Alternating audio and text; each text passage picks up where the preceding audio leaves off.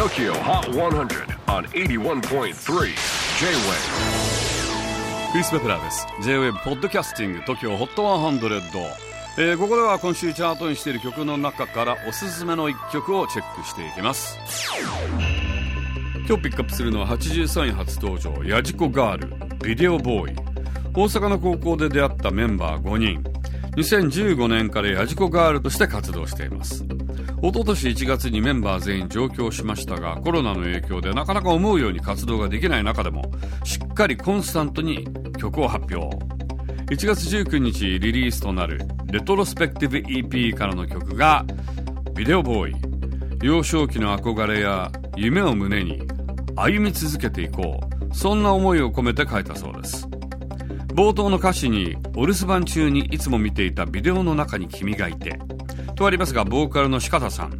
小さい頃によく VHS のビデオを見ていたそうで歌詞を書いているうちに幼少期の記憶がフラッシュバックしこのタイトルになったそうです。TOKYOHOT100 最新チャート83位初登場。